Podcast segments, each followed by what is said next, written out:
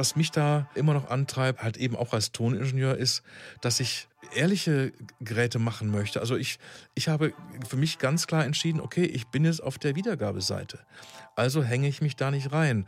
Also versuche ich auch nicht Geräte zu bauen, die zum Beispiel die Violinen immer irgendwie strahlender erklingen lassen oder silbriger oder die die Bässe besser grummeln lassen. Nein, ich möchte, dass das so ist, wie das bitteschön auf der Aufnahme ist.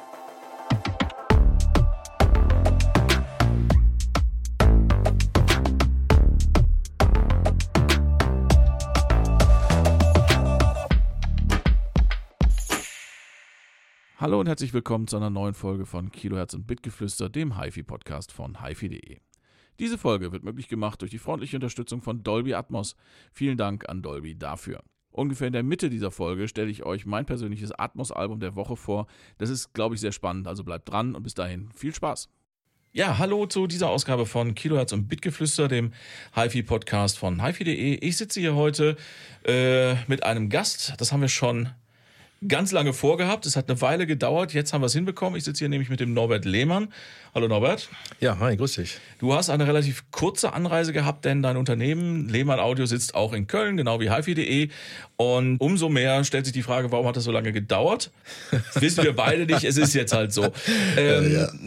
Norbert, Lehmann Audio, vielleicht mal für Leute, die äh, nicht so tief in der Materie stecken. Was macht Lehmann Audio äh, und warum? Ja, also ich, äh, ich hole ein bisschen aus. Ich habe äh, natürlich schon sehr früh Musik gemacht, so mit 16 Jahren Schulband und so weiter. Habe dann diese Schulband irgendwann noch aufgenommen, fand das diese Aufnehmerei dann äh, sehr spannend und äh, ja, war etwas, was ich länger machen wollte. Habe dann ein Toningenieurstudium begonnen in Düsseldorf und äh, habe dann aber während des Toningenieurstudiums festgestellt, hm, ja, das ist schon cool aufnehmen, aber so richtig cool ist es, eine Idee zu haben und diese Idee hinterher als fertiges Produkt in der Hand zu halten. Und das war dann der Moment, wo ich halt angefangen habe, wirklich richtig Geräte zu bauen. Und ich habe auch direkt während des Studiums meine Firma bereits angemeldet, ja, und ähm, habe dann als Diplomarbeit den ersten gemischten analog-digitalen Vorverstärker der Audiogeschichte gebaut. Nicht, weil ich das so mhm. wollte, sondern weil ich ein sehr cooles Gerät fürs Wohnzimmer haben wollte. Und äh, ja, so hat sich das dann einfach entwickelt. Die Hauptprodukte in meinem Portfolio sind tatsächlich im Wesentlichen Phono-Vorverstärker. Ne, für die, die damit nichts zu tun haben, das braucht man, wenn man Schallplatte hören möchte. Mhm. Ja, und äh, ansonsten Kopfhörerverstärker. Und in beiden Feldern äh, habe ich mir ein, ja, kann ich schon wirklich mit, äh, mit Stolz sagen, ganz gutes Standing in der Branche erarbeitet. Du bist also ausgebildeter Toningenieur. So ist das. Ähm, hast aber, wenn ich das jetzt richtig verstanden habe, so schrecklich viel als Toningenieur gar nicht gearbeitet, bevor du dein Unternehmen gegründet hast. Das ging quasi parallel. Das ging quasi mhm. parallel. Also ich habe äh, als ich die Firma gegründet habe, schon im Wesentlichen zunächst mal an Tonaufnahmen gedacht. Also da habe ich wirklich so quasi als Kofferraumtonmeister gearbeitet. Ne? Also mhm. ein paar Mikrofone, dann damals noch ein äh, Sony Digitalprozessor, PCM F1, zuerst von der Hochschule ausgeliehen und dann äh, später eigenen PCM 501 das war die Zeit, als Digitalaufnahmen auf Videorekordern gemacht worden sind, weil das das einzige Medium war, das die nötige Bandbreite bereitstellte. Mhm. Da wurden halt dann die Digitalsignale als Pseudobilder verpackt und dann halt eben aufgenommen. Und äh, ja, ich habe ein paar Jazzaufnahmen gemacht, äh, einiges an Klassikaufnahmen und äh, ja, aber bin da halt nie wirklich richtig äh, groß aktiv gewesen in dem Sinne, weil einfach dann diese Hardwareentwicklung dann doch äh, zu schnell ja überhand genommen hat. Und ich habe aber natürlich trotzdem durch die äh, Bekanntschaft mit der professionellen Studioszene und durch das Studium selber auch einen vergleichsweise sehr tiefen Einblick auch in die professionelle Audiotechnik mhm. bekommen. Ja, das ist ein Thema, wo wir sicherlich gleich nochmal drauf kommen. Nimmst du denn heute hin und wieder nochmal also außer jetzt deine eigenen Sachen, wo wir auch darüber noch sprechen werden, aber nimmst du Musik noch auf für andere? Ich selber nehme keine Musik mhm. auf für andere, allerdings sorge ich dafür, dass Musik aufgenommen wird, zum Beispiel im Rahmen der Analogtage. Ja, guter Punkt. Ähm, genau, aber du hast äh, einen sehr, sehr spannenden Punkt gerade angesprochen, über den man äh, viel diskutieren kann. Den Unterschied zwischen äh, HiFi-Szene und, und, und Studioszene. Als du angefangen hast, als du ein Unternehmen gegründet hast, hast du da an, an, die, an Studiotechnik gedacht oder hast du an HiFi-Technik gedacht? Ich habe tatsächlich an HiFi-Technik gedacht, relativ schnell. Mhm. Das heißt, ich habe mich, wenn man das äh, ja, etwas humoristisch betrachtet, mich sozusagen in die Spielzeugecke der Entwicklung zurückgezogen. Also eine mhm. Reihe von meinen Kommilitonen ähm, sind dann, als sie für Hardware sich interessiert haben, dann doch eher zu Pro-Audio-Firmen gegangen. Mhm. Und äh, ich wollte aber wirklich, dass einfach das, das Hören zu Hause ja, ist mal ein, ein anderes Level an, an Erfüllung und an Freude bringt. Weil ich habe gesehen, was zum Teil als HiFi verkauft wird und habe das nicht so klasse gefunden. Und äh, ich habe auf der anderen Seite auch gesehen, dass das, was zum Teil als Pro-Audiotechnik verkauft wird, zwar XLR-Steckverbinder hat, aber da drin auch zum Teil vergleichsweise einfache Technik steht. Und äh, ich hatte mir halt vorgenommen, ja, da einen anderen Twist reinzubringen, da also wirklich eine, also richtig gute Audiotechnik zu nehmen und äh, das auch in, in beiden Feldern in dem Fall, weil ich mache ja die Kopfhörerverstärker zum Beispiel nicht nur für zu Hause, sondern auch für die Profis. Mhm. Gibt es einen grundsätzlichen Unterschied zwischen Geräten für den Stu also zwischen Studiotechnik und HiFi-Technik? Also bei Studiotechnik gibt es grundsätzlich natürlich ähm, den Punkt, dass Studiotechnik in sehr vielen Fällen dazu benutzt wird, einen bestimmten Sound zu kreieren. Ja, Produktionstechnik ist dazu da, Sound zu machen. Und ähm, das merke ich tatsächlich selbst bei Geräten, die eigentlich aus dem Pro-Audio-Bereich kommen und für Wiedergabe gedacht sind. Auch diese Geräte haben teilweise das, was man eine Klangsignatur nennen könnte, die also sozusagen der gleichen Klangsignatur der reinen Produktionsgeräte der jeweiligen Firma folgt. Das sind Dinge, die ich dann eher problematisch finde. Ähm, ich habe auf jeden Fall mir auf die Fahne geschrieben, dass ich mich mit der Entwicklung mit der Elektronik, äh, die ich auf den Markt bringe, äh, nicht nochmal nachträglich künstlich in den Produktionsprozess einmische. Das ist mir wirklich unglaublich wichtig, mhm. weil äh, ja, ich, ich finde, als, als HiFi-Hersteller bin ich da, äh, ich bin, nehme gerne Kulinarik-Vergleiche, bin ich da sowas wie ein, wie, wie ein Kellner, der sozusagen das äh, aus der Sterneküche kommende Gericht dem Gast serviert und zwar möglichst unbeschadet und nicht noch dann in seine Schürze greift und da eine Flasche Ketchup rausholt und ein bisschen da äh, drüber macht, sondern ich will mich wirklich raushalten. Und das heißt, die einzige Klangsignatur, die ich mir für meine Geräte wirklich wünsche, das, was ich anstrebe, ist eine höchstmögliche Transparenz, eine höchstmögliche Artefaktfreiheit. Also einfach die, die Möglichkeit den Leuten zu geben, die damit äh, hören und da, damit Freude haben an der Musik, nicht noch um irgendwelchen Müll drumherum hören zu müssen. Mhm. Jetzt gibt es natürlich eine ja, Überzeugung, möchte ich es mal nennen, oder Leute, die diese Überzeugung vertreten. Ne, man, man, letztlich ist äh, Audiotechnik simpel, man muss nur die richtigen Sachen nehmen, Messgerät dranhängen, wenn es die Spezifikationen erfüllt, dann funktioniert es. Zugegebenermaßen ist ja ein Teil der Studiotechnik das durchaus auch. Also, dass halt ähm, bestimmte Grundvoraussetzungen äh, erfüllt werden, damit Produktionen, die auch schon mal von Studio zu Studio wandern oder von äh, Aufnahmestudio zu Masteringstudio, dass da bestimmte Grundvoraussetzungen erfüllt werden, ist ja völlig richtig. Aber es ist ja nicht damit getan, dass man irgendwie Komponenten zusammenlötet und ein Messgerät dranhält. Nein, leider überhaupt nicht. Ja, es ist im Gegenteil ja zum Teil so, dass ähm, bestimmte Geräte, die klanglich sehr weit auseinander liegen, wo also einfach äh, mehrere Qualitätsstufen dazwischen sind, dass sie trotzdem zum Beispiel weder im Frequenzgang noch im Klirrfaktor noch in der Kanaltrennung oder so wirklich irgendwelche signifikanten Unterschiede aufweisen. Ja, und ähm, das, was ich bei meinen Sachen ja zum Beispiel auch mache, ist, ich, ja, kann man sagen, ich, ich dekliniere sozusagen Bauteilqualitäten durch. Das heißt, bei den Phonoverstärkern ist der Frequenzgang von dem Black Cube Statement nicht wirklich anders als der Frequenzgang von dem Silver mhm. Cube. Ja, aber dadurch, dass ich einen anderen Grad an Komplexität und ja, Entwicklungstiefe zum Beispiel in die Netzteile reingebe oder andere Qualitäten an Filterkondensatoren verwende, ist trotzdem das Klangerlebnis doch deutlich anders. Das ist natürlich was, ja, das also kam bei mir zumindest ähm, mit der Zeit in der ich in der Branche bin. Das heißt, ich habe angefangen, Bauteile zu nehmen und habe dann festgestellt, hm, damit klingt es für mich aber besser, klingt es für mich freier, klingt es für mich reiner, äh, auch wenn der Frequenzgang der gleiche war. Ja, also so ein Impulsverhalten von Kondensatoren zum Beispiel wird ja bei normalen Audiotests eher nicht erfasst.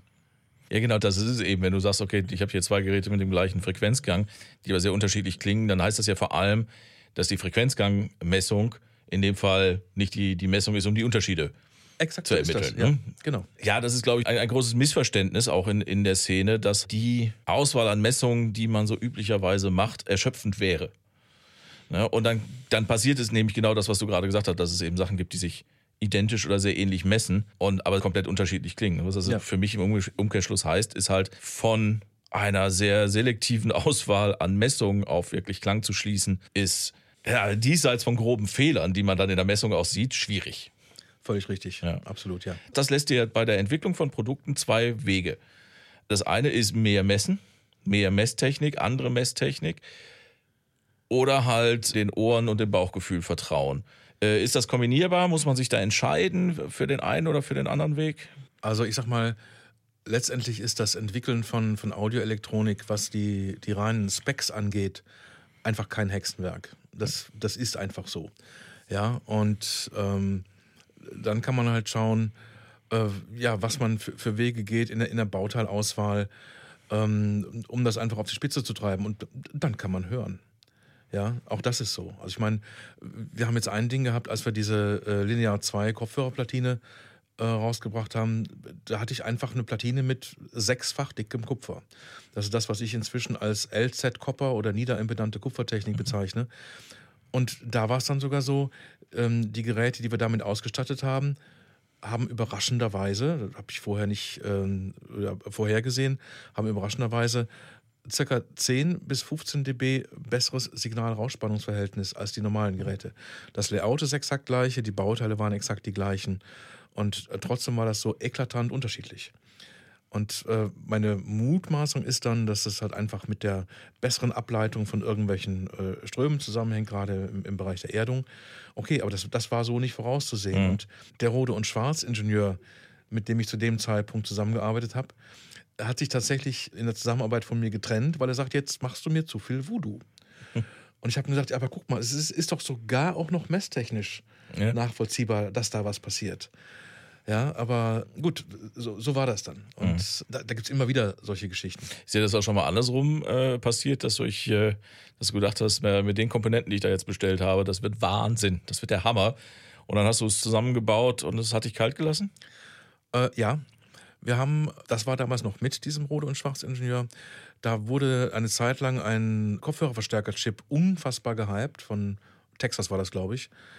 Und der sollte also wirklich das absolute Nonplusultra sein, also Messwerte bis an die Grenze dessen, was irgendwelche gängigen Messinstrumente überhaupt erfassen können und so weiter. Und wir haben dann einen Kopfhörerverstärker damit aufgebaut, so wirklich mit allem, was das Best Practice Beispielbuch zu bieten hatte haben uns das hinterher angeguckt. Das hat ungefähr zehn Sekunden gedauert und wir haben simultan den Kopf geschüttelt. Mhm. Ja, das heißt, Messtechnik alleine reicht nicht, reicht bei weitem nicht. Also es, es gibt Sachen, die sind messtechnisch ganz hervorragend und klingen aber einfach völlig tot. Hm. Und, und, an der Stelle mache ich dann auch nicht weiter. Ja. Ja, genau. Also das ist tatsächlich auch eine Erkenntnis. Also wir bei HiFi.de machen im Audiobereich gut wie keine Messungen mehr, weil das, was wir mit unseren Mitteln leisten können, halt tatsächlich sich als nicht aussagekräftig. Ja, natürlich könnten wir irgendwie einen Frequenzgang ermitteln und der würde auch, der wäre auch korrekt. Aber es hat halt null damit zu tun oder nur sehr bedingt damit zu tun, wie ein Lautsprecher jetzt klingt oder wie. Ja, völlig richtig. Ja. Ne? Kann ich also gut nachvollziehen. Wobei ich äh, schon irgendwie interessant finde, dass du ja äh, über den Weg des Toningenieurs dahin gekommen bist. Wie viel Toningenieur steckt in Lehmann Audioprodukten heute? Also rumgefragt. Ich würde sagen, eine ganze Menge also mich treibt tatsächlich im, im Wesentlichen an die Kenntnis davon, dass ich weiß, wie bestimmte Instrumente klingen in mhm. Natura. Mhm. Ja, und äh, dass ich weiß, dass tatsächlich die Musik vor den Mikrofonen gemacht wird. Und was ich nicht nachvollziehen kann, ist andererseits eine gewisse äh, Arroganz, zum Teil seitens der Pro-Audio-Szene, die äh, die HiFi-Isten in irgendeiner Form äh, belächeln, so nach dem Motto, ach ja, die Kabelhörer und so. Ja, aber auch im, Studiobereich hat sich ja inzwischen natürlich seit Ewigkeiten rumgesprochen, dass man Geräte, die miteinander verbunden sind, sinnvollerweise ausphasen sollte. Auch im Studiobereich hat sich bei den richtig guten Studios rumgesprochen, dass Netzkabel Klangunterschiede ausmachen können. Und was, was mich da äh, immer noch antreibt, also halt eben auch als Toningenieur, ist, dass ich ja, ehrliche Geräte machen möchte. Also ich, ich habe für mich ganz klar entschieden, okay, ich bin jetzt auf der Wiedergabeseite. Also hänge ich mich da nicht rein. Also versuche ich auch nicht äh, Geräte zu bauen, die zum Beispiel die Violinen immer irgendwie strahlender erklingen lassen oder silbriger oder die die Bässe besser grummeln lassen. Nein, ich möchte, dass das so ist, wie das bitteschön auf der Aufnahme ist. Ja, und da habe ich schon auch eben halt einige Aufnahmen gehört und weiß, was da passiert. Ich habe schon bei genug Aufnahmen im Studio äh, mitgehört, um zu wissen, was da vor sich geht. Ja, und äh, weiß also dann eben auch, dass ich bestimmte Dinge nicht erwarten kann, dass ich halt eben nicht im Nachtrag irgendwelche Sachen sounden kann. Oder das heißt, natürlich könnte ich das, aber dann, dann ist das halt eben wieder komisch. Dann ist das wieder der Kellner, der Ketchup drüber, drüber packt. Mhm. Gerade übrigens ein interessantes äh, Drinking Game erfunden. Anhand der Soundcharakteristik bestimmter HiFi-Produkte das Lieblingsinstrument des Entwicklers raten. Gute Idee. Ja, ne? das, würde, das würde sicherlich funktionieren. Ja. Ähm, wir haben jetzt tatsächlich schon ein paar Mal über Kopfhörerverstärker gesprochen. Das war auch das erste Produkt, was du gemacht Nein, hast. Nein, das, das erste, das allererste, was ich gemacht habe, war tatsächlich aus dem professionellen Bereich äh, oder angelehnt an den professionellen Bereich eine sogenannte MS-Matrix. Das ist also ähm, ein kleines Gerät, wo man ähm, aus der, aus der Punktstereophonie äh, Mitte und, äh, Mitten- und Seitensignal äh, so behandeln kann, dass man die Stereobasisbreite ändert. Mhm. Und ähm, ja, das war das erste Gerät. Und dann kam ein Symmetrierverstärker und danach kamen dann Phono-Vorverstärker. Ist tatsächlich mit Phono-Vorverstärkern? Ich habe mit Phono-Vorverstärkern okay. angefangen. Das hing damit zusammen, dass wir unter anderem im Studium Vorlesungen gehabt haben bei Johann Nikolaus Mattes, seines Zeichens damals Produzent des Alban Berg Streichquartetts. Mhm. Als die noch aktiv waren, gehörten die definitiv, ich würde sagen, zu den Top 3 Streichquartetten auf diesem Globus. Und wir haben von ihm Schallplatten vorgeführt bekommen. Oder ja, eine Schallplatte und eine CD von der exakt gleichen Aufnahme, wo er sich auch dafür verbürgen konnte, dass mit dem Master unterwegs nichts passiert ist. Und das war, ne, das war Anfang der, äh, Mitte der, Mitte der 80er Jahre, das wird irgendwie so 85, 86 gewesen sein. Ähm, damals war es so, dass CD im Vergleich zur Schallplatte wirklich völlig furchtbar klang. Ja, obwohl das da noch anders propagiert wurde, natürlich. Und als wir da aber die CD gehört haben, wollten wir lieber die Musik ausmachen und wollten wieder weiter Schallplatte hören. Und das war ein so ein ganz wichtiger Punkt, dass ich auch in den HiFi-Bereich wollte.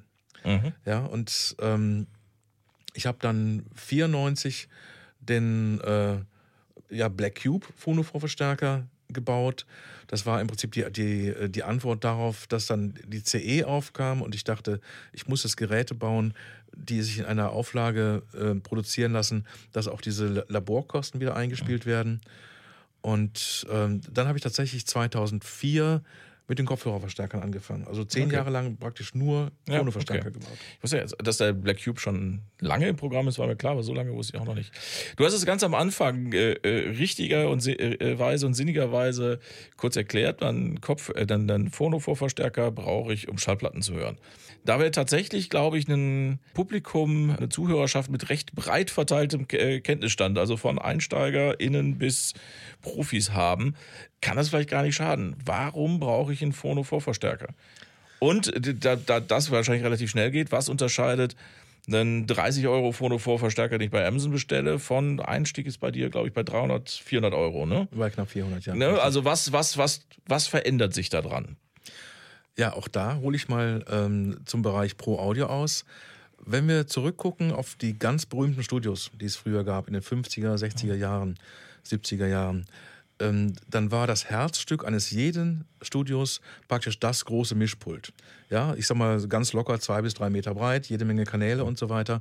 Und jedes von diesen Mischpulten wurde nach bestimmten Kriterien ausgesucht. Das war im Wesentlichen die Rauscharmut des Mikrofonvorverstärkers und die Qualität der verbauten Filter.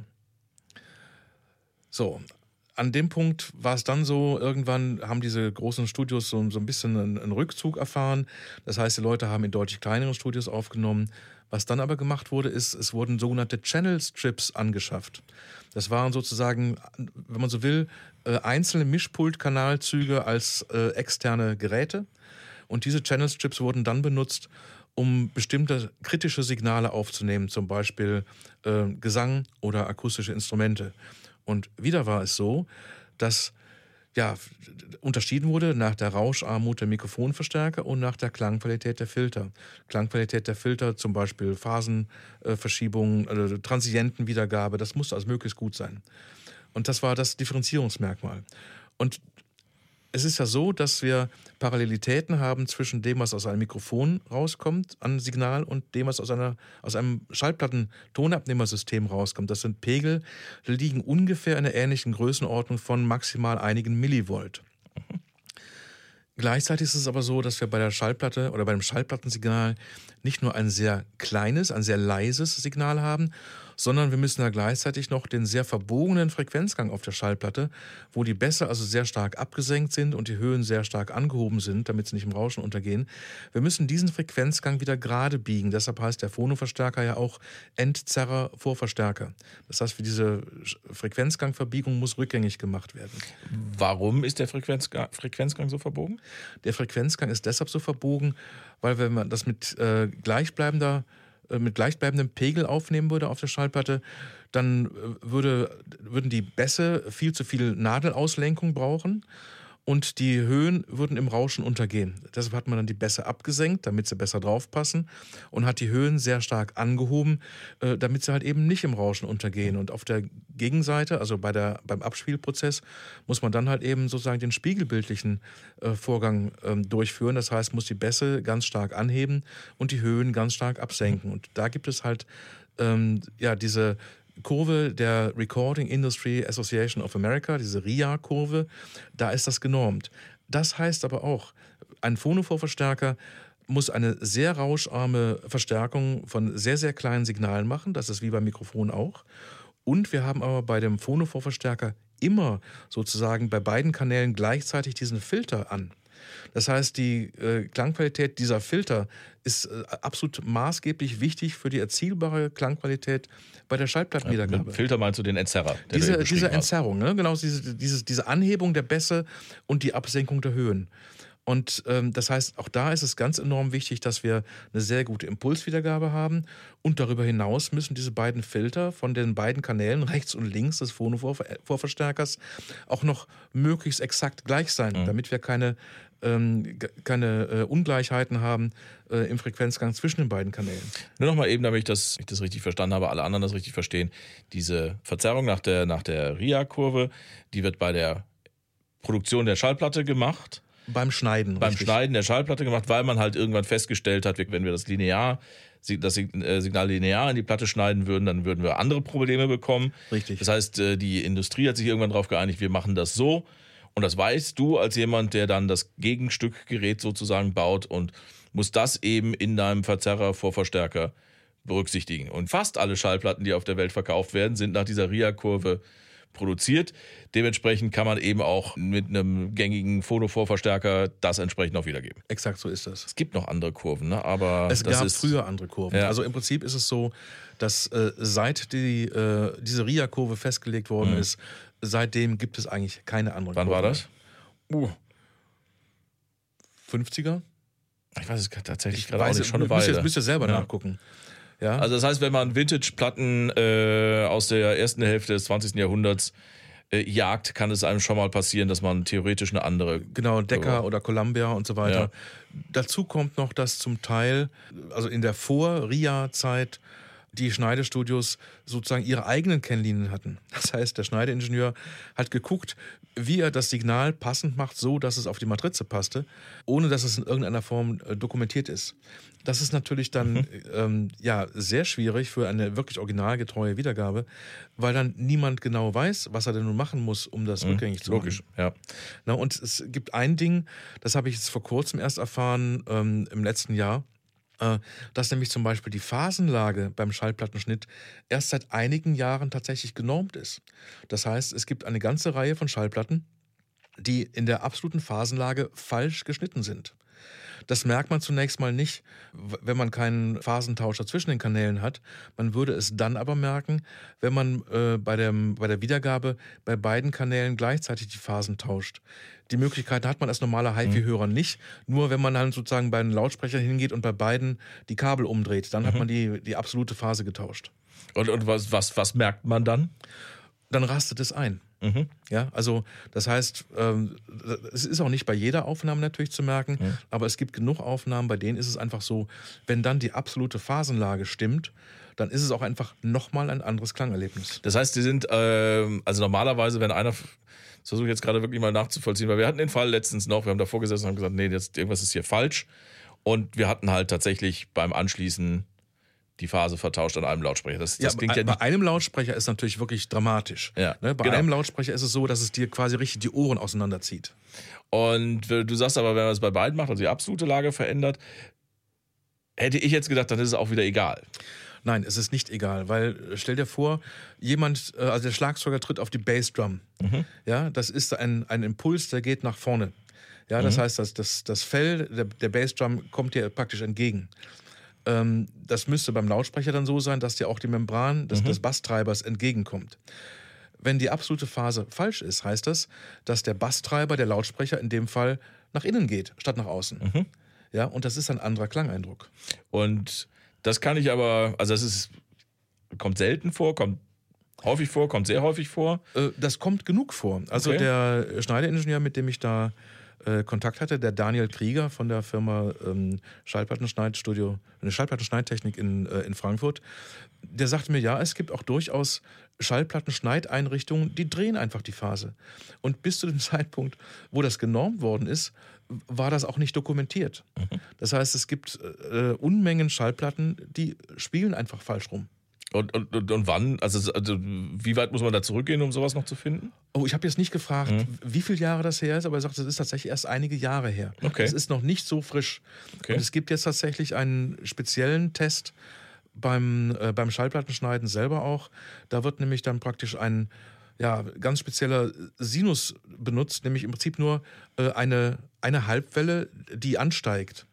Ja, und äh, dann kann man damit testen, ist das Signal zum Beispiel auch auf dem, äh, auf dem, auf dem Band oder auf dem Tonträger, den er an, angeliefert bekommt, oder in der Datei, ist das richtig rum. Mhm.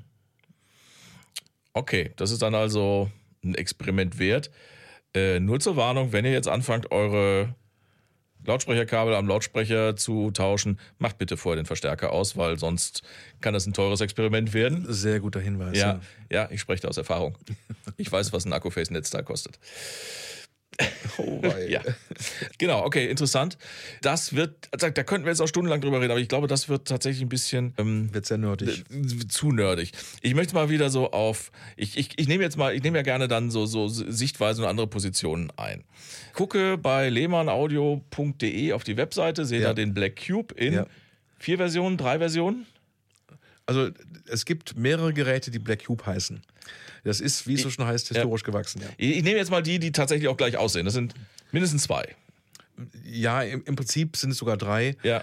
Äh, es ist so, dass der, der Ur-Black Cube, den ich, ähm, zweita, nee, den ich äh, 1994 rausgebracht habe, der hat 2006 eine massive Änderung erfahren. Da habe ich eine komplett neue Platine gemacht, mhm. so dass sie aber auch ins alte Gehäuse reinpasste. Und äh, das Gerät ist dann auch äh, preislich nach oben gegangen und die, die Qualität hat sich aber wirklich auch dann definitiv gelohnt, weil ich massiv äh, Bauteile ausgewechselt habe. Ich hab, bin dann aber hingegangen und dachte, hm, die Schaltung, die ich davor hatte, ja, die könnte ich doch jetzt eigentlich in so eine Art Einstiegsgerät einfließen lassen. Das ist dann das, was der Black Cube Statement ist. Mhm. Ja, und der Black Cube Statement ist das Gerät, was jetzt halt eben auch in der Einsteigerpreisklasse ist, für derzeit immer noch knapp 400 Euro. Und da haben wir eben praktisch ja eigentlich die alte Schaltung genommen, haben noch ein bisschen Kleinigkeiten verändert, so dass es wirklich sehr gut funktioniert hat. Und äh, das ist zum Beispiel auch das Gerät, was in, glaube ich, inzwischen zehnfacher Ausfertigung bei Orthophon in der Systemfertigungsendkontrolle mhm. eingesetzt mhm. wird. Ich sage immer, jedes Orthophon-System, was du kaufen kannst oder was du, was du dir anhörst, ist schon mal an eine ordentliche Phonovorstufe angeschlossen gewesen. Nee. Ja, und ähm, ja, also die sehen von außen ähnlich aus sind aber trotzdem deutlich unterschiedlich. Mhm. Dieser Begriff Einsteigerpreisklasse, den finde ich tatsächlich immer ein bisschen, ich ne, sag mal gefährlich. Ich kenne durchaus, habe durchaus schon Gespräche geführt, wo ich den, wo ich gesagt habe, ja, guter Plattenspieler, wenn er anfangen möchte, muss er so 400, 500 Euro ausgeben, wo da schon der, der äh, Schreck groß war, weil ich dann gesagt habe, ja, ja, du baust aber dann auch noch mal einen Phono-Vorverstärker extra dazu, damit es überhaupt funktionieren kann an deinem existierenden Verstärker. Wenn ich denen dann sage, der kostet auch nochmal 400 Euro, dann ist halt für viele Leute das Thema schon vorbei. Richtig ist aber, in der HiFi-Blase ist das nicht sehr viel Geld, weil ich habe das tatsächlich nachher nachgeguckt. Es fängt bei 400 Euro an, es geht bis deutlich über 4000 Euro äh, bei Phono-Vorverstärkern. Bei mir. An, bei, bei anderswo geht es auch noch anderswo bis 40, wird das fünfstellig. Gibt es einen sechsstelligen Phono-Vor... Bestimmt irgendwann. Weil Irgendwer macht so ein Ding sicherlich, aber ja, ich genau. weiß, es gibt einen, einen ganzen Haufen Phono-Verstärker im Bereich ja. zwischen 20 und 50.000 Euro. Ja, ja, genau. Darum geht es mir jetzt gar nicht. Mir geht es halt darum, jemanden, der sich mit dem Thema bisher nur äh, sekundär oder am Rande beschäftigt hat, eine Idee davon zu geben, wie sich ein im Ergebnis aber auch im Aufbau halt einen 4000 Euro Vorverstärker, Phono-Vorverstärker von einem 400 Euro Phono-Vorverstärker unterscheidet. Insbesondere, weil manche von diesen Sachen sehen auch ne, bei dir im Programm auch noch gleich aus, wie du gerade sagst. Es gibt also was verändert sich da tatsächlich in der Hardware und was bedeutet das am Ende für mich? der ich meine Musik mit meinem Plattenspieler hören möchte. Es ist so, dass der Black Cube Statement für uns wirklich so den Einstiegspunkt markiert äh, mit diesen 400 Euro und dass wir dann beim, beim nächsthöheren Gerät, bei dem normalen Black Cube, da verwenden wir dann zum Beispiel kein Zukaufnetzteil mehr, ja, sondern da verwenden wir eine, äh, eine Eigenentwicklung, ein, ein Netzteil, was dann plus minus 15 Volt Gleichspannung direkt rausgibt. Wir haben deutlich andere Filterkondensatoren im Gerät. Wir haben andere Eingangsstufen drin. Wir haben einen durchgehenden Doppelmono-Aufbau. Wir haben eine höhere Maximalverstärkung, so dass also auch Low-Level ähm, die deutlich unter 1 Millivolt Signalspannung rausgeben, damit äh, verarbeitet werden können, da also sozusagen dran optimiert werden können. Und tatsächlich ist es einfach so, dass das ganze Klangerlebnis dann sich ändert. Das heißt, wenn wir die Augen zumachen und eintauchen in die Musik, die da von Platte kommt, sind wir dieser Musik näher, wir können besser eintauchen, wir haben eine bessere Raumausleuchtung, wir hören eine deutlichere Textur der Instrumente. Es ist ein leider äh, viel bemühtes Beispiel, aber ich, mir fällt auch nichts Besseres ein. Es ist wirklich so, dass einfach ein, ein weiterer Vorhang von dieser Musik weggezogen wird. Und wenn wir dann von dem normalen Black Cube auf den Black Cube SE hochgehen, die unterscheidet dann tatsächlich nur das Netzteil. Das heißt, dass beim Black Cube SE ist das Netzteil ein ganz anderes. Da haben wir einen Custom-Made Ringkern-Trafo drin mit geerdeter Störschutz-Schirmwicklung, was zu, zu, bestimmten positiven Effekten führt. Und wir haben dann, wenn wir von den, wenn wir einfach nur die Netzteile tauschen, haben wir einfach mehr Substanz drin. Wir haben mehr Durchsetzungsfähigkeit. Wir haben nochmal eine bessere Raumausleuchtung. Und wenn man Experimente macht, dann das Ganze umzudrehen, wenn man zuerst mit dem größeren Gerät anfängt und steckt dann an irgendeinem Punkt das Netzteil um und hat jetzt ein, hat das Musikmaterial, wo tatsächlich zum Beispiel Bassimpulse drin sind, wo wirklich was passiert, dann ist es so, dass man praktisch den Eindruck hat, es kollabiert regelrecht.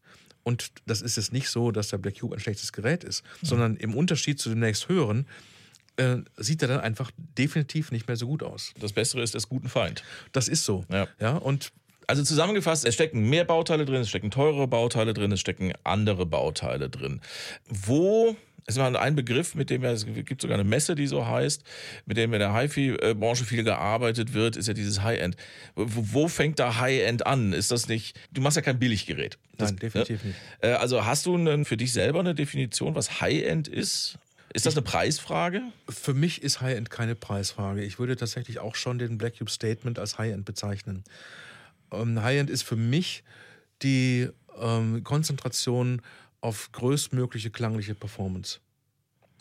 Ja, und äh, das habe ich auch beim Black Cube Statement. Mhm. In der Preisklasse natürlich. Und es ist tatsächlich so, dass als ich dieses Gerät gemacht habe, also sozusagen als äh, ne, äh, ja, Downsizing von dem dann neuen Black Cube, habe ich gesagt, das wird zwar nicht mein Statement-Produkt, aber ich bin sicher, es wird das Statement-Produkt der Preisklasse. Und das ist tatsächlich das, was mir vielfach äh, gespiegelt wurde. Ja, dass äh, ich mit, mit, mit diesem Gerät wirklich ein, ja, ein Gerät gemacht habe, was die Leute dann in die Musik reingezogen hat, was den Leuten einfach deutlich mehr Spaß als vorher an den Schallplatten äh, gegeben hat. Und das ist für mich High-End. Ich brauche für High-End keine Displays, ich brauche keine keine Fernbedienung. Also ich mache tatsächlich bei meinen Geräten eine absolute äh, Konzentration auf die klangliche Performance. Könnte man das so sagen, Hyatt ist mehr eine Einstellung als ein Preisschild? Na, ich meine, High-End ist natürlich in vielen Fällen auch eine, auch eine Preisschildgeschichte. Mhm. Weil es gibt ja Geräte, die sind dann so unfassbar aufwendig entwickelt und so unfassbar aufwendig gefertigt auch, dass da zwangsweise zum Teil ja, schwindelerregende und zum Kopfschütteln anregende Preisschilder dran stehen. Das muss dann auch nochmal jeder selber entscheiden, wo dann da für ihn die Grenze ist. Wie gesagt, ich für mich selber entscheide, das, was ich mache, ich, ist High-End. Ich konzentriere mich auf klangliche Perfektion, soweit das in der Preisklasse jeweils geht und bin da auch sehr ehrgeizig. Also quasi High-End, also oberes Ende innerhalb einer gegebenen Preisklasse so zu verstehen. Ja, natürlich. Ja. Was mich in Gesprächen über diesen Begriff oder über, sagen wir mal, allgemein über recht teure HiFi-Sachen stört, ist, wenn der Eindruck entsteht, darunter musst du gar nicht erst anfangen. Ne? Wie kann man dem entgegnen, aber trotzdem sagen, das, was ich hier mache, ist schon gut und ich, ich persönlich möchte nichts Schlechteres machen, aber trotzdem gibt es eben auch andere Wege, Musik zu hören und letztlich sollte es ja um die Musik gehen. Ja, letztendlich sollte es um die Musik gehen, das ist mein persönlicher Standpunkt. Mhm. Ich verstehe auch, dass Leute Spaß haben an zappelnden Zeigern, an, ich sag mal, begehbaren Endstufen, an viel Gold auf der Oberfläche oder viel Chrom oder was auch immer. Und das heißt nicht, dass das nicht High-End ist. Das ist halt dann ein anderer Schwerpunkt. Mhm. Ja, und also für, für mich geht es um Klang, ja, richtig. Und das ist, also es braucht schon noch einen gewissen Aufwand. Das ist einfach so. Also alle Lehmann-Audiogeräte werden komplett in Deutschland gebaut.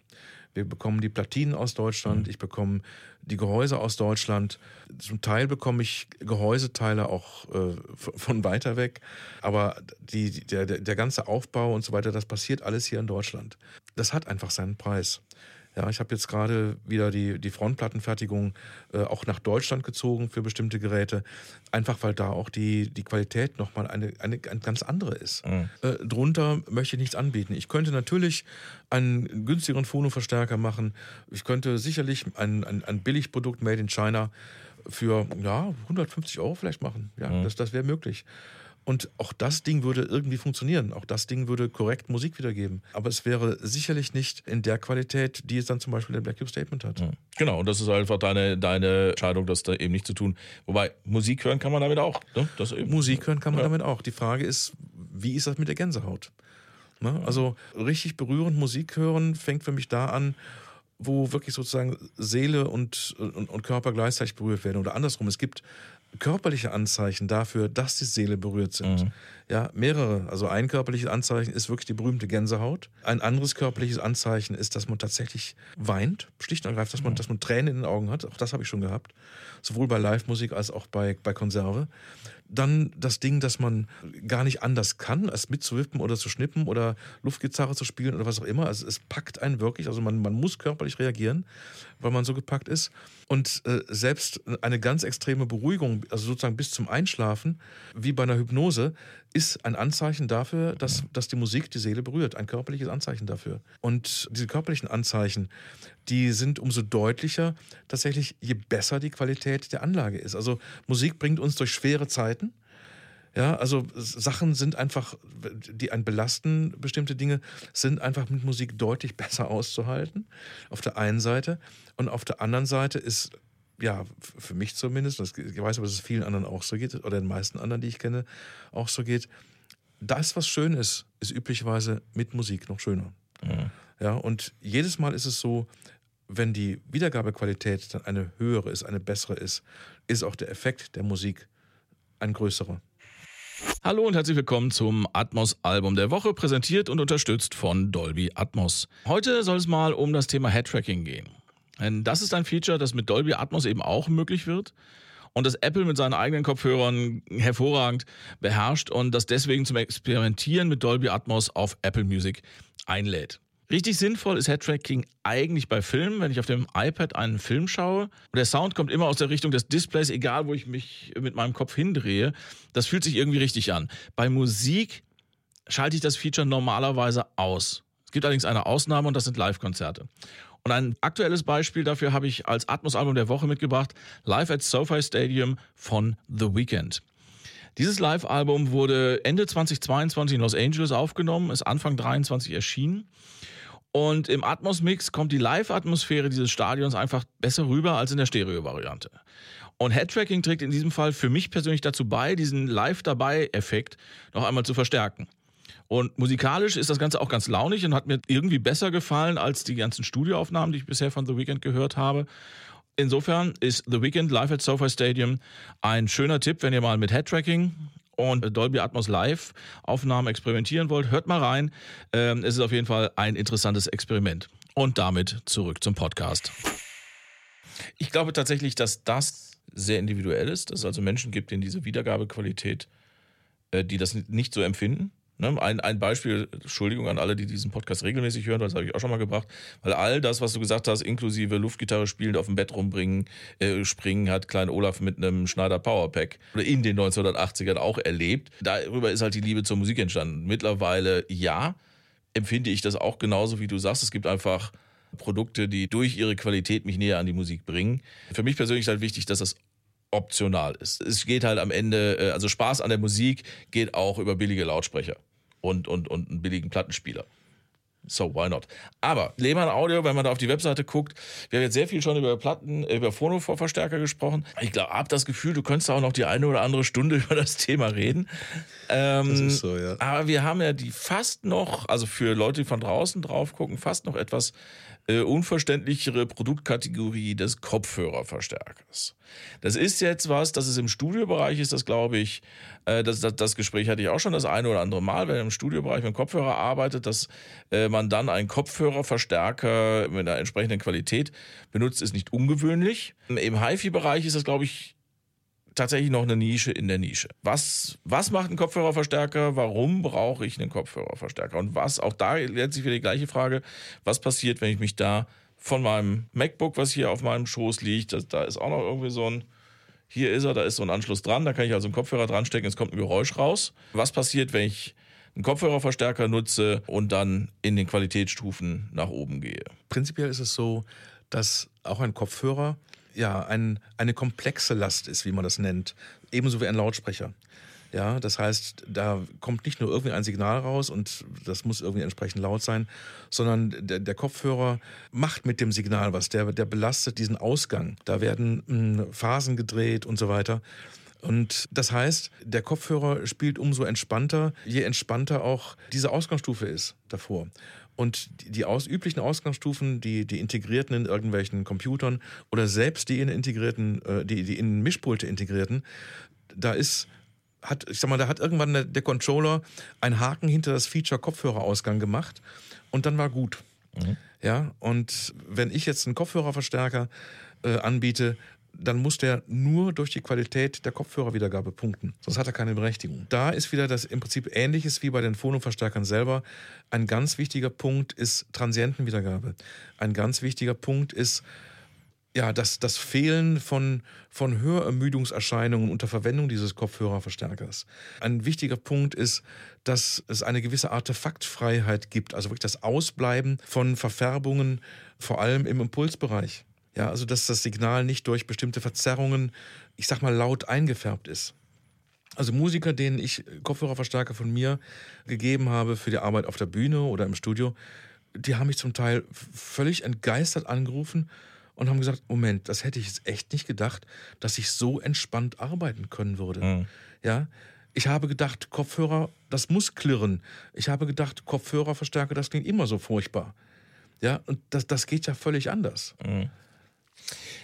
Auch da gibt es wieder ganz viele Aspekte, über die wir sprechen können. Ich möchte da jetzt aber mal wirklich ganz gezielt diese ermüdungsfreie Hören ja. rausgreifen, weil das ist tatsächlich was, das ich für mich noch nicht erschöpfend erklärt habe. Ich erkenne das auch, ich merke das auch, egal ob es ein Lautsprecher ist, ob es ein Verstärker ist, ob es Kopfhörer sind oder irgendwas in der Kette. Es gibt einfach den Moment, dass man merkt, hey, ich höre jetzt seit einer halben Stunde recht laut Musik und es stört nicht. Ich will weitermachen. Ja. Was glaubst du, was macht diesen Effekt? Was unterscheidet einen ermüdenden, eine ermüdende Wiedergabekette von einem ermüdungsfreien, von einer ermüdungsfreien Wiedergabe? Meiner Ansicht nach ist das die Qualität der Transientenwiedergabe. Transienten sind?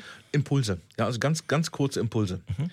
Ja, also wenn wir, wenn, wenn die Impulse verschliffen sind, dann ist das für das Gehirn deutlich anstrengender, aus dem Signal, was da kommt, sozusagen die nötige Information rauszufiltern. Dann musst müssen wir sozusagen die, diese feuchte graue Hardware zwischen unseren Ohren ja, im, im Overclocking-Modus für die Fehlerkorrektur laufen lassen. Das ist das, was einfach stresst. Mhm. Das ist übrigens auch das Gleiche, was bei MP3s stresst. Ja, das ist das, was dazu führt, dass wir während des Musikhörens plötzlich irgendwelche anderen Dinge tun, wo wir uns eigentlich aufs Musikhören konzentrieren wollen. Also sprich, das Gehirn muss extra Arbeit leisten, um fehlende Dinge, um falsche Dinge ja. zu korrigieren, ja. Das ist, eine, das ist eine gute Erklärung, weil es ist Arbeit. Also Gehirn das ist, ist Arbeit, ja. Unser Gehirn ist, glaube ich, unser das energiehungrigste Organ im Richtig. Körper. Ne? Also ja. das, das vergisst man gerne mal. Ja, Rechenzentren brauchen immer viel ja, Energie. Das ist so. Ja. Andersrum gefragt, wie entwickle ich denn ein Audioprodukт oder in dem Fall jetzt konkret einen Kopfhörerverstärker in Richtung auf diese ermüdungsfreie Hören? Weil ich weiß, dass das, äh, ich, ich, es, es gibt bestimmte, es gibt Leute, die haben das drauf in Anführungsstrich. Es gibt bestimmte Elektronikmarken, Verstärkermarken, die ich dafür sehr schätze, dass sie eben genau das können. Die haben äh, vielleicht andere Fehler, aber das merke ich dann immer. Es gibt Lautsprecher, denen ich das zuschreibe, äh, wo man auch merkt, okay, wenn ich verschiedene Lautsprecher von der Marke höre, ja, das geht immer in die gleiche Richtung. Es gibt da offensichtlich eine, eine Möglichkeit, das einzubauen, in Anführungsstrichen. Du bei deinen Kopfhörerverstärkern, worauf achtest du, um diesen Aspekt der Qualität in deine Produkte reinzukriegen? Ich denke, es geht vor allem ums Weglassen. Weglassen von? Weglassen von Bauteilen, weglassen von, von bestimmten Regelschaltungen, weglassen von allem Möglichen. Also ich habe zum Beispiel bei den Kopfhörerverstärkern keinerlei, äh, was ich Ausschaltknack, Unterdrückung oder sowas in der Richtung drin. Wenn man so ein Gerät ausschaltet, dann knackt es. Das ist dann so. Ja, mhm. das ist völlig unschädlich. Da passiert nichts mit.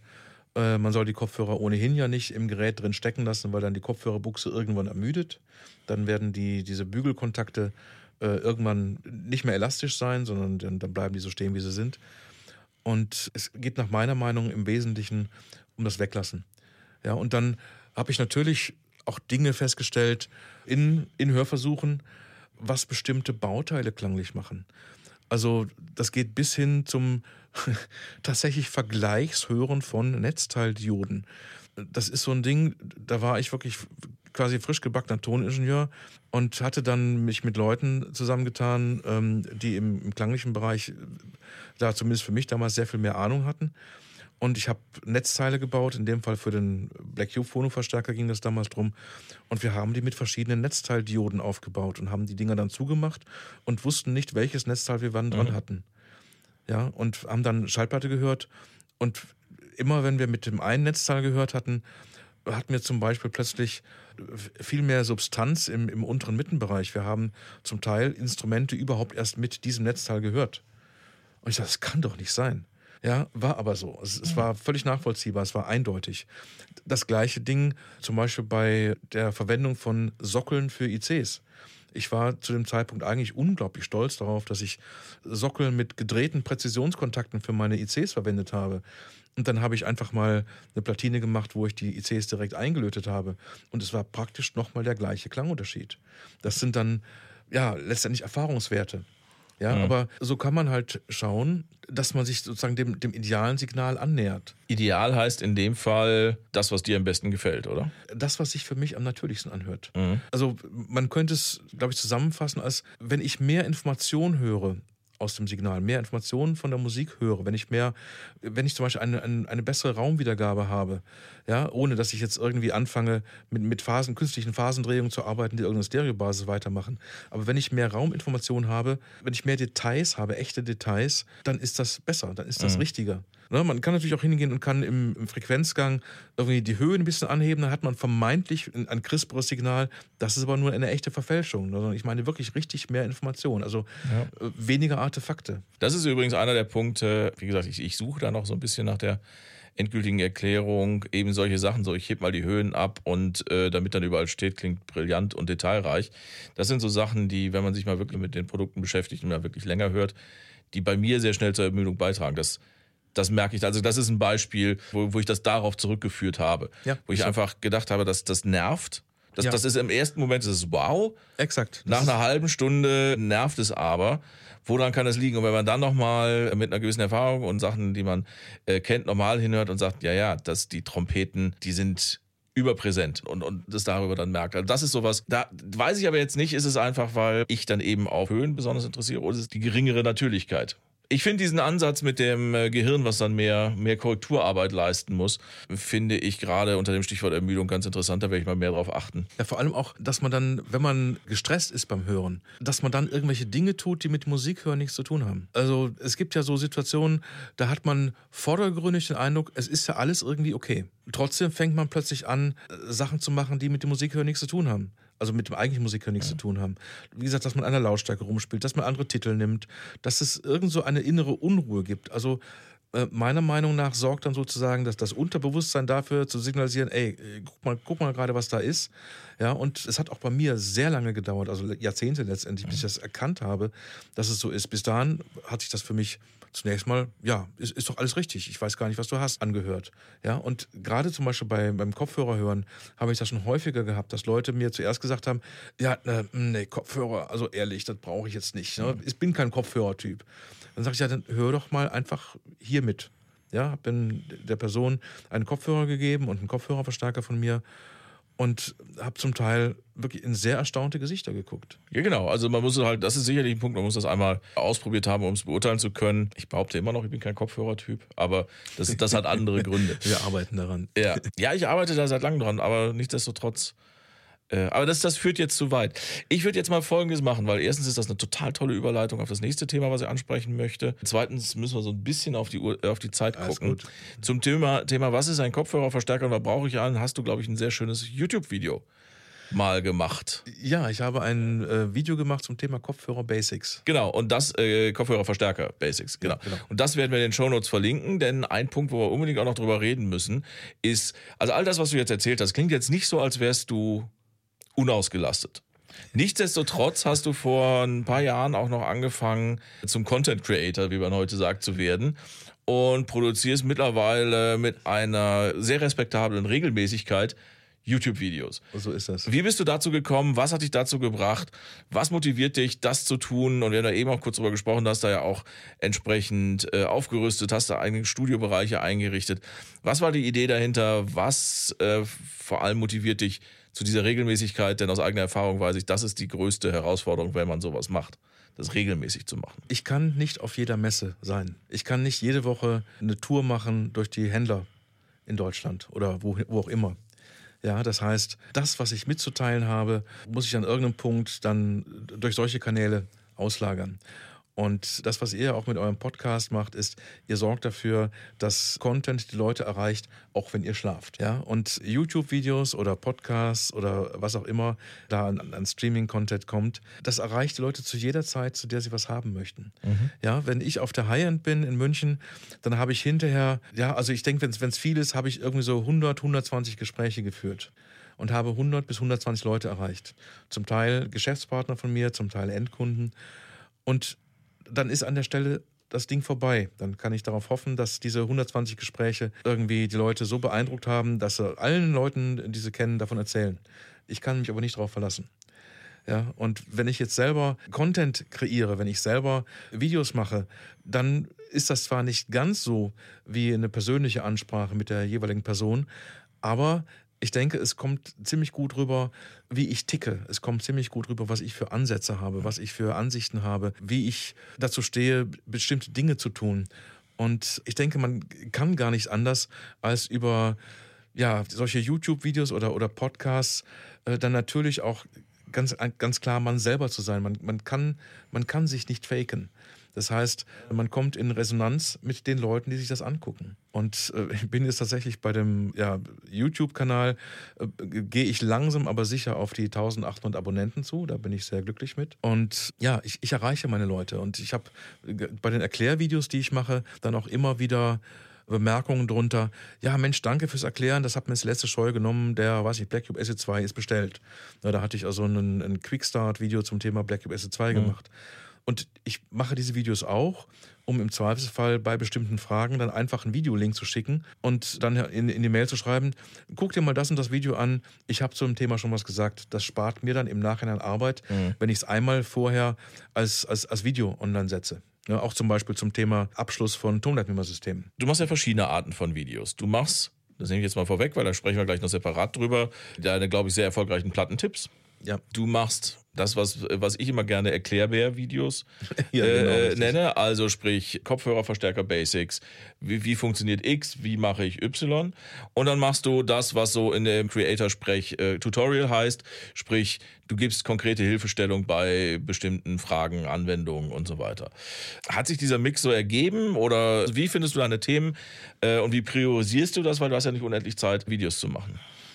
Mm, Also es ist so, dass ich diese Plattentipps zum Beispiel tatsächlich äh, regelmäßig machen möchte. Ich möchte mal gucken, wie, wie, wie lange ich da jetzt noch äh, das tatsächlich äh, wöchentlich äh, raushaue. Mal schauen, wir haben jetzt gerade Folge 25 abgedreht, die kommt, wird, wird morgen freigeschaltet. Ähm, aber ansonsten ist es tatsächlich so, dass natürlich zu bestimmten Themen immer wieder Fragen bekomme. Also das, was, es, was man so allgemein FAQ nennt. Also immer wieder regelmäßig gestellte Fragen. Ja, und dann denke ich, wenn, wenn das viele Leute beschäftigt, sind vielleicht auch viele Leute daran interessiert, da zu dem Thema einfach mal äh, sich ein Video anzuschauen. Ja, und dann spart mir das im Zweifelsfall Zeit, weil diese Leute mich dann nicht einzeln anrufen und ich jedem einzeln sozusagen diese Frage Ja. beantworten muss. Das ist einfach ziemlich cool. Ja, und trotzdem ist es eben, trotzdem machst du es noch. Also das finde ich tatsächlich ähm, das Interessante daran, dass es eben, dass du es selber machst. Also ich glaube, dass das die Leute zu schätzen wissen. Das ist Ja, das hoffe ich doch. Ne? Ja. Ja. Da würde ich sagen, also das ist über, die, über das Thema Plattentipps, du hast auch, hier liegen schon Platten. Äh, da werden wir gleich nochmal ein bisschen ausführlicher drüber reden. Also du machst das weiter mit dem YouTube-Kanal und beobachtest das und hast da noch ein paar Ideen und hast noch Spaß. Oh, ich habe ich hab, hab viel mehr Ideen als Zeit. Wunderbar. Dann freue ich mich darauf, da zu sehen, was kommt. Das, da verlinken, das verlinken wir natürlich auch. Aber, Stichwort Zeit, du bist immer noch nicht ausgelastet mit Kopfhörerverstärkern, Phonovorverstärkern, Endstufen, haben wir gar nicht drüber gesprochen. Zubehör machst du auch noch, YouTube-Kanal. Dann gibt es noch sowas wie die Analogtage. Ja, richtig. Wie ist das denn? Das war das 22 das erste Mal? 21? Nein, es war tatsächlich so, dass in der Pandemie 2020, ja, ich überlegt habe, okay, du, du willst die Leute irgendwie mehr erreichen. Du willst letztendlich auch zum Beispiel mehr Interessierte zu Händlern bekommen. Und äh, im, im ersten Jahr habe ich einfach nur mich mit den Bauerstudios zusammengetan. Die haben dann halt irgendeinen Einkaufsgutschein für ihren Shop bereitgestellt, eine Rabattierung. Und ich habe gesagt, okay, es gibt in der Zeit die, die Frontplatten von meinen Geräten in einer bestimmten Version. Die schwarzen Frontplatten dann in, statt in schwarz eloxiert mit äh, cremefarbenem Logodruck in mattschwarz bedruckt mit glänzend schwarzem Logodruck. Das habe ich dann Vinyl Black genannt. Und dann habe ich 2021 das erste Mal tatsächlich mit äh, Industriekooperationspartnern das Ganze auf eine drastisch andere Stufe gehoben. Wir sind dann nämlich hingegangen und haben Online-Vorträge gemacht. Das heißt, wir haben zum einen die Händler verständigt, haben gesagt, hier, pass auf, es gibt die Analogtage, verständigt eure Kunden, dass es diese Analogtage gibt und sagt ihnen, die sollen ihren Kunden schreiben, pass auf, es gibt tolle Online-Vorträge, schaut sie euch an und wenn ihr hinterher Fragen habt oder Kaufinteresse, sind wir gerne für euch da. Und äh, im ersten Jahr hatte ich dabei Technics, Torrens, Orthophon und Isotech. Und das heißt, wir haben dann da Vorträge tatsächlich bei mir in Delbrück gehabt, ich sag mal in, in der Dachkammer, in dem was jetzt das YouTube Studio 1 ist. Und im letzten Jahr haben wir das dann äh, aus der High End Society gestreamt, haben also die High End Society Firmenzentrale in ein Fernsehstudio verwandelt für zwei Tage. Was aber dann auch beim 2021 schon richtig ein Knaller war, ist, wir haben als, als Höhepunkt sozusagen eine Band gebucht, haben diese Band in die Bauerstudios geschickt und haben da praktisch an einem Freitag, die Analogtage sind immer freitags und samstags, äh, haben an einem Freitag dann ein Konzert veranstaltet, was gleichzeitig auch gestreamt wurde. Und da gab es dann zum Beispiel Händler, die Kunden für dieses Konzert eingeladen haben. Ja, jetzt hier im, im Kölner Bereich zum Beispiel, ne, Audio 2000 in Wuppertal haben also eine Reihe von Stammkunden eingeladen, mussten also sozusagen nur noch ein bisschen Fingerfood und Getränke bereitstellen und, Und konnten sagen- Fernseher. und Fernseher, natürlich, klar. Und konnten sagen, hier, liebe Leute, es gibt die Analogtage, ihr seid live dabei, nicht nur bei dem Konzert, sondern das wird gleichzeitig auch noch eine Plattenaufnahme, eine Plattenproduktion nach Art der Studiokonzerte, das heißt direkt auf analoges Zweispurband. Und das Band wird dann hinterher benutzt für Half-Speed Mastering und äh, dann wird hinterher die Platte davon gepresst. Genau, das ist vielleicht auch kurz eine Erklärung wert, denn die Bauerstudios machen diese Studiokonzerte schon länger. Ne? Das ist, ist eine. Ich habe genau, ich habe jetzt gerade in der äh, Platten, äh, in der Plattentipp-Besprechung, die morgen rauskommt, habe ich die Jubiläumsedition der Studiokonzerte von 2013 bis 2018 als Plattentipp. Das heißt, diese Studiokonzerte werden jetzt sozusagen dieses Jahr sogar zehn Jahre alt. Und ja, das ist einfach äh, ne, im Rahmen des ja nun definitiv immer noch anhaltenden Vinylbooms haben einfach die Bauerstudios sich da auch auf so eine Fähigkeit besonnen, die sie haben seit Ewigkeiten. Also die Bauerstudios sind das älteste privat geführte Tonstudio Deutschlands. Die gibt es seit 1949 selbst wer nicht viel Jazz hört, kennt aber vielleicht zum Beispiel das Köln-Konzert von Keith Jarrett. Das haben die Bauerstudios damals in mobiler Technik verantwortet. Und in den Bauerstudios in Ludwigsburg, umgebautes Kino mit richtig, richtig viel Platz, haben sich praktisch jahrzehntelang die Jazzgrößen die, die Klinke in die Hand gegeben. Mhm. Und äh, diese Studiokonzerte laufen komplett analog ab. Das heißt, es äh, ist halt ein Ensemble im Studio. Selbst wenn eine Big Band da ist, passen noch 80 bis 100 Leute Publikum rein. Das ist also schon ziemlich cool. Und dann wird halt äh, ohne Netz und doppelten Boden das direkt auf einem voll analogen Mischpult auch ohne, ohne digitale Effektgeräte. Selbst der Hall ist in dem Fall ein EMT-Plattenhall mit zwei Quadratmeter okay. Fläche. Ja, auf einem vollanalogen Mischpult ohne AD-DA-Wanderstrecke irgendwo drin mhm. äh, diese, diese Abmischung auf das analoge Band äh, vorgenommen und dieses Band wird hinterher zur Plattenproduktion verwendet. Mhm. Und die Bauerstudios verwenden seit Jahren Geräte von mir, also Kopfhörerverstärker im Studiobereich und äh, Phonoverstärker am Vinyl-Freigabe-Abhörplatz. Und dieses Konzept äh, der Baustudios fand ich halt sehr gut. Äh, ich wollte halt nur sozusagen Herr sein über das, was da aufgenommen wird. Weil, ja, ne, ich stehe zum Beispiel äh, auf, auf Blues und Jazz und deshalb habe ich im ersten äh, Jahr dann halt da eine, eine Bluesband äh, hingebucht und die Platte ist auch wirklich richtig, richtig gut mhm. geworden. Okay, das war die Vergangenheit der Analogtage. Ja. Analogtage, also eine Korrektur noch, wenn Norbert sagt, morgen wird der nächste Plattentipp veröffentlicht, weil das hier noch eine Weile dauert, bis es rauskommt, ist der dann schon längst raus. Äh, wir werden den aber dann entsprechend auch nochmal, äh, damit ihr wisst, über welchen Plattentipp er redet, in den Shownotes verlinken. Das muss man immer beachten. Kurzer Ausblick, Analogtage 2023. Analogtage 2023 sind gebucht, Bauerstudios sind gebucht, die Band ist gebucht. Es wird singen Elisabeth Lohninger, die letztes Jahr ursprünglich äh, schon singen sollte, dann aber zwei Tage vor dem Konzert einen Covid-Befund bekommen hat. Ja, sehr schön. Ja, richtig. Das ist genau das, was man braucht. Sie ja. ist extra aus New York gekommen für ihre Herbsttour, ja. äh, wo dann halt das Konzert äh, in den Bauerstudios ein Teil davon war und musste dann äh, leider darauf verzichten. Und sie wird aber dieses Jahr kommen, mhm. wird dann mit einer anderen Band spielen. Also es werden vier Musiker noch äh, außer ihr dabei sein in der Besetzung äh, Klavier, Bass, Schlagzeug, Saxophon. Mhm. Und ja, es wird auf jeden Fall wieder dabei sein Torrens, es wird auf jeden Fall wieder dabei sein Technics, es wird dabei sein das Fink-Team aus Essen und mhm. äh, an weiteren Teilnehmern arbeiten wir noch. Ja. Also das Konzept hat sich jetzt aber so ein bisschen. Ich äh, denke, dass das Konzept ja. etabliert sich, ja, natürlich. Ja. Ne, weil speziell diese Einzelvorträge, die dann aus der äh, mhm. High Society Firmenzentrale oder halt vorher dann halt eben von, von mir aus Delbrück kamen, mhm. die haben einfach eine, eine sehr gute langfristige Sichtbarkeit und das macht einfach wirklich Sinn. Mhm. Genau, also äh, sprich, wenn man das sehen möchte und hat gerade keinen Händler, der einem zum, zum Livestream des Konzerts einlädt, YouTube. Ja, das Konzert wird äh, tatsächlich über eine Bezahlschranke laufen. Das heißt, mhm. da wird es äh, Tickets geben. Man könnte nachdenken, zum Beispiel über einen HiFi.de Rabattcode. Ist hiermit bestellt, ja, machen wir. Steht okay. in den Show Notes. ja. Und ja, also das, das heißt, so kann man sich dann wirklich praktisch, die, die, muss man sich mal vorstellen, die Ausgangssumme des Mischpultes bei der Live-Plattenproduktion kann man sich nach Hause holen. Mhm. Ja, man ist live bei einer Plattenproduktion in den legendären Bauerstudios dabei. Und äh, ja, wie gesagt, das, das wird wieder eine, denke ich, ganz grandiose Geschichte. Ja. Elisabeth Lohninger ist eine fantastische Sängerin. Wer sich als Vocal Coach in New York behaupten kann, ja, sag ich, der, der muss eine gewisse Qualität Ja, aufweisen. da gibt es vielleicht den, den einen oder die andere Konkurrenz. Ja, wunderbar, aber wir machen das, ja. Also, dann, also, also für die Leute, die sich wirklich jetzt hier, wir sind auch schon fast wieder eine Stunde dabei, bis zum Ende das oder fast zum Ende das angehört haben, in den Show Notes wird es ohne großen Hinweis einen Rabattcode geben, über den ihr dann dieses Analogtage-Konzert vergünstigt euch anschauen könnt. Vielen Dank dafür. Finde ich eine super Idee. Ein Thema müssen wir noch mal ganz kurz ansprechen. Ich weiß gar nicht, ob du da, Klammer auf schon, Klammer zu, so viel zu sagen kannst. Das ist jetzt noch relativ neu, weil das alles ist noch nicht genug. Du bist jetzt auch noch Messeveranstalter.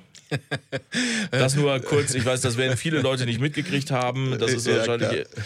Erzähl es am besten eben selbst. Äh, ja, ich, wie gesagt, mache ja auch schon seit 2004 Kopfhörerverstärker. War dann auf den Can Jams, die von Juliane Tümmel verantwortet äh, worden sind und veranstaltet worden sind in Essen und in Berlin. Und ja, das, das Thema Kopfhörer ist mir natürlich und Kopfhörerverstärker ganz enorm wichtig.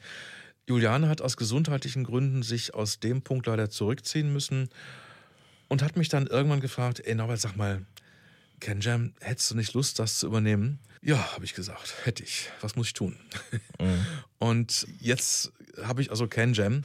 Und da ich aber halt eben selber durchaus auch schon mal das eine oder andere Mal ausgelastet bin unter der Woche, habe ich für die rein organisatorische Seite der Veranstaltung, also für, für das Operative, habe ich ja, mich der Unterstützung von Yvonne Borchert versichert, die ja zum Beispiel die äh, norddeutschen HIFI-Tage ja. in, in Hamburg verantwortet.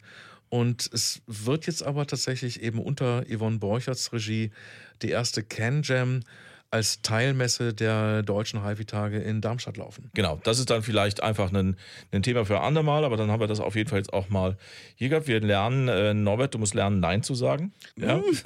unter Umständen. Aber du findest ja immer eine Lösung. Wir sollten jetzt vielleicht mal wirklich zu dem Punkt kommen, auf dem ich mich tatsächlich schon freue, seitdem ich weiß, dass, äh, seitdem du zugesagt hast.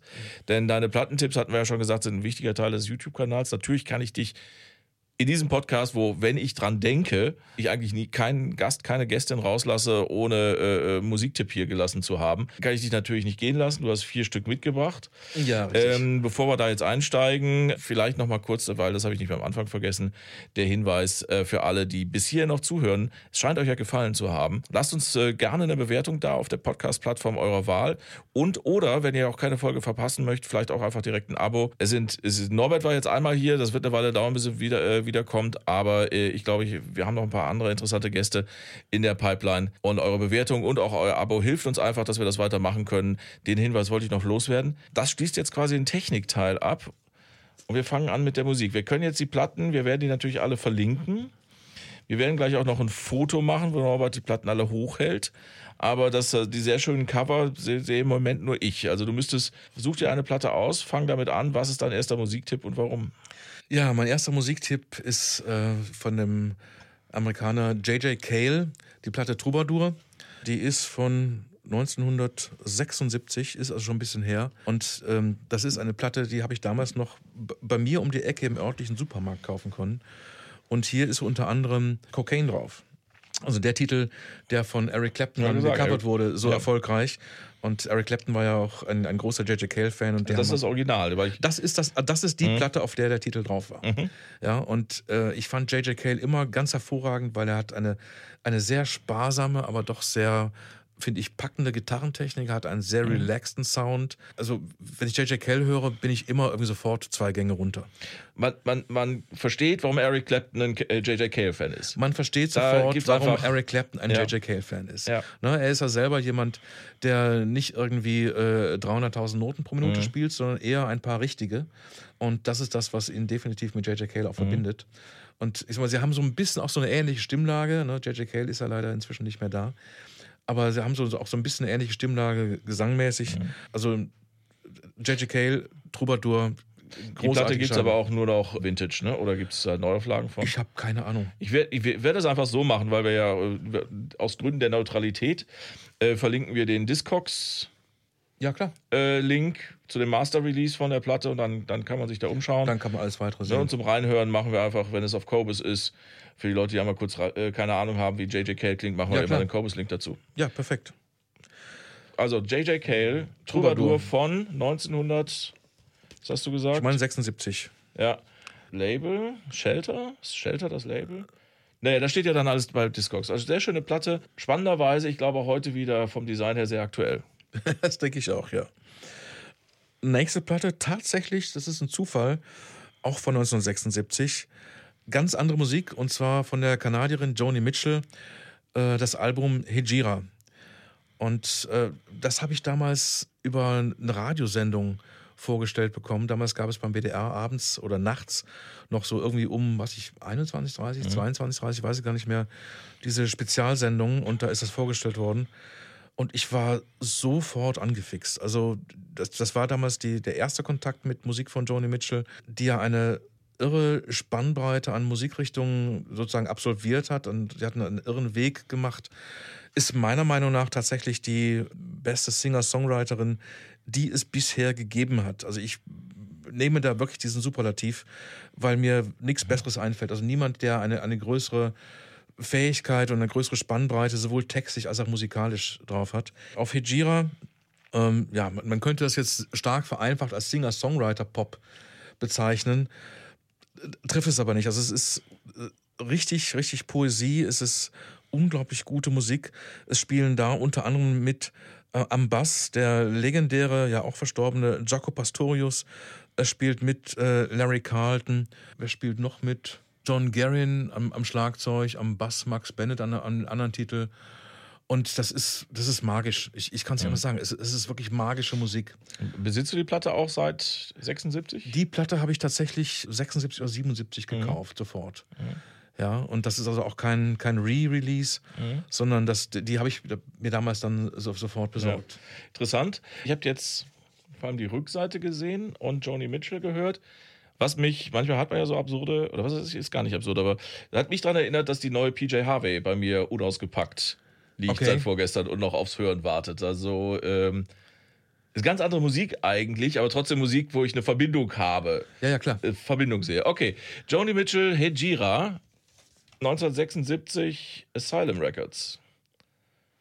Auch das werden wir verlinken. Sehr schön. Ja. Weiter geht's. Ja, dann habe ich vor dem Jazzgitarrenstudium für, das, äh, für den Toningenieurabschluss ja, von meinem Gitarrenlehrer damals äh, gesagt bekommen, hol dir bitte alles von Joe Pass, Wes Montgomery, George Benson. Und ich habe mir unter anderem mhm. auch einiges von Joe Pass geholt. Natürlich nicht alles. Das lassen die finanziellen Beschränktheiten eines Studenten oder angehenden Studenten nicht zu. Und hier habe ich das Album Inter Intercontinental. Das ist eine, eine Trio-Aufnahme und die ist auf MPS erschienen. Und das ist eine der seltenen Gelegenheiten, äh, den deutschen Eberhard Weber am ja, Kontrabass Standards spielen zu hören. Ja, da ist unter anderem der Standard Meditation drauf oder Watch What Happens und so weiter. Und es ist wirklich eine wundervolle Aufnahme. Joe Pass war der absolute Großmeister des sehr sparsamen, aber unglaublich wirkungsvollen Akkordspiels. Ein unglaublich humoriger Kerl, der dann irgendwann in einem Seminar gesagt hat, ja, mein Gott, muss ich diese Gitarre stimmen? Ich dachte, die sind gestimmt ab Werk. Ja, und jemand, der äh, mit sehr wenig Fingerbewegungen unglaublich spannende Sachen erzeugen konnte. Und das ist sehr relaxte Musik, das ist sehr, sehr coole Musik. Die sind in bester Spiellaune. Und äh, ja, lohnt sich absolut. Die gibt es inzwischen, glaube ich, in jedem Fall wieder als Reissue. Mhm. Äh, ich glaube, ich habe hier tatsächlich eine, eine Originalaufnahme. Also eine, eine Original-Release. Ja. Nach dem, was du jetzt gesagt hast, ich kenne kenn die Platte nicht, nach dem, was du jetzt gesagt hast, würde ich ja befürchten, das, sind, das ist so die Art von Akkorden, wo dann in, in der Tabulatur ein Zeilenumbruch in der Akkordbezeichnung stattfindet, weil er so komplex ist, oder ist das sehr. Äh, habe ich da eine falsche Vorstellung? Also mir geht es um die Art der Musik. Also wirkt das sehr, sehr harmonisch vertrackt oder was? Was für eine Art von Jazz muss ich mir hier das, vorstellen? Das ist äh, Musik, die man sich wirklich einfach auch so anhören kann. Das mhm. ist einfach, also im allerbesten Wortsinne sehr nett. Also es ist, das, das, kann ich mir beim Autofahren anhören. Das, das ist nichts, mhm. wo man sich irgendwie praktisch anschnallen muss, um alles mitzubekommen. Ja, das ist, das ist sehr gefällig. Mhm. Ja, das kann man sich, weiß ich, zur Cocktailstunde anhören. Das okay. kann man äh, irgendwie Mitternacht einfach mal hören. Das macht wirklich auch einfach richtig Spaß. Wunderbar. Äh, Joe Pass, Intercontinental von, das ist eben schon vorgelesen. MPS Stimmt, da vorne steht es drauf. MPS. Ja, auch das werden wir verlinken. Spannend, okay. Und eine Platte hast du noch. Ja, und dann konnte ich natürlich nicht hier hinkommen, ohne die Platte der Analogtage 2021 mitzunehmen. Jens Filser, äh, Organic Blues Project featuring Brenda Boykin live 2021 mhm. in den Bauer Studios. Und die haben damals wirklich ein Feuerwerk abgefackelt, das kann man nicht anders sagen. Brenda Boykin ist ja, ja schon älter, die ist äh, Mitte 60, ist leider ja, bewegungsmäßig gehandicapt, musste also auf die Bühne geführt werden und musste sich dann auch während des Konzertes setzen. Also hat den kompletten Auftritt im Sitzen absolviert.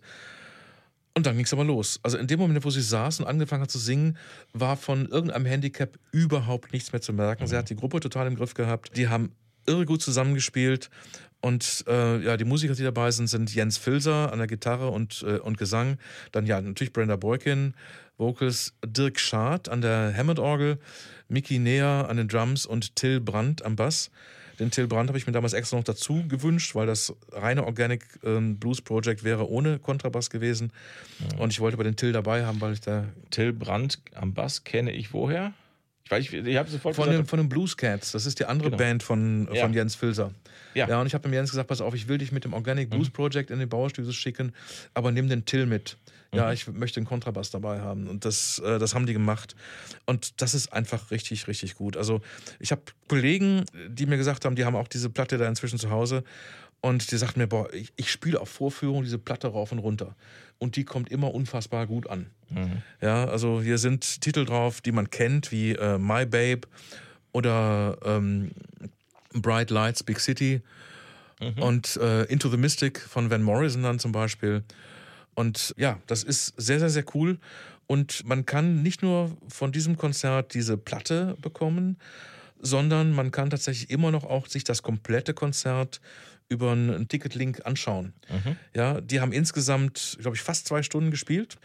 Und wir haben ja hier leider nur eine knappe Dreiviertelstunde auf der Platte drauf. Lohnt sich, ist wirklich irre. Also macht total Spaß, diese Musik und äh, ja, unheimlich groovig. Ja, sehr schön. Es ist halt auch eine, was hast du gesagt, 80 Leute passen da noch rein? Ja, ja, genau. Also die. Es ist eben auch eine, obwohl das Bild hier ist jetzt schon keine keine ganz kleine Bühne. Ich finde, viele Liveaufnahmen in Stadien oder in, in, großen Hallen klingen nicht besonders schön. Also gefallen mir nicht besonders gut. Ja, so. ja kann ich nachvollziehen. Äh, weil einfach man merkt, was fehlt. Ja, man klar. merkt, dass halt eigentlich so knapp 120 dB irgendwie Schalldruck fehlen, den einfach so eine große PA hat. Und deswegen tendiere ich auch oft zu diesen, diesen kleinen äh, Live-Aufnahmen, weil da für mich so der Funke eher überspringt. Deswegen ist das sicherlich ein sehr, sehr schöner Tipp. Filzer Jens Filz Organic Blues Project featuring Brenda Boykin live 2021. Äh, ist die normal im Plattenhandel zu bekommen? Die ist ganz normal zu bekommen. Also ich weiß, dass sie zum Beispiel auch über JPC zu bekommen Gut. ist oder äh, ne, die, die, im HiFi-Handel. Also üblicherweise verfügbar. Die ist, üblicherweise verfügbar. Das, das ist. Nein, nein, das ist, Wunderbar. das ist ganz normal bekommbar. Ja, prima. Äh, das waren ein paar sehr schöne Tipps. Wie gesagt, wir werden da äh, entsprechendes auch alles nochmal äh, verlinken. Norbert, vielen Dank für deinen Besuch. Ja, danke, dass ich hier sein durfte. War schön. Äh, mir hat Spaß gemacht. Ich hoffe, dir auch. Oh, absolut, ja. Wunderbar. So, und damit wären wir auch schon am Ende äh, dieser Ausgabe des Podcasts und tatsächlich Überraschung am Ende der Season 2 von Kilohertz und Bitgeflüster, äh, dem HiFi-Podcast von HiFi.de. Denn ich gönne mir tatsächlich mal eine Sommerpause, wie schon im letzten Jahr. Wir werden Geplant sind ungefähr sechs Wochen. Da werden wir Sachen vorproduzieren. Dann hört ihr wieder von uns. Das bekommt ihr dann auf unseren Social Media Kanälen mit und natürlich auf hifi.de. Aber ihr könnt auch äh, schon mal grob sechs Wochen von jetzt an äh, im Kalender anstreichen. Dann wird es die nächste Ausgabe geben. Dann sind wir nämlich in Season 3 von Kilohertz und Mitgeflüster. Es hat mir eine Menge Spaß gemacht. Ich tanke jetzt ein bisschen Kraft und sp äh, spreche mit neuen Gästen und dann hören wir uns in Season 3. Vielen Dank.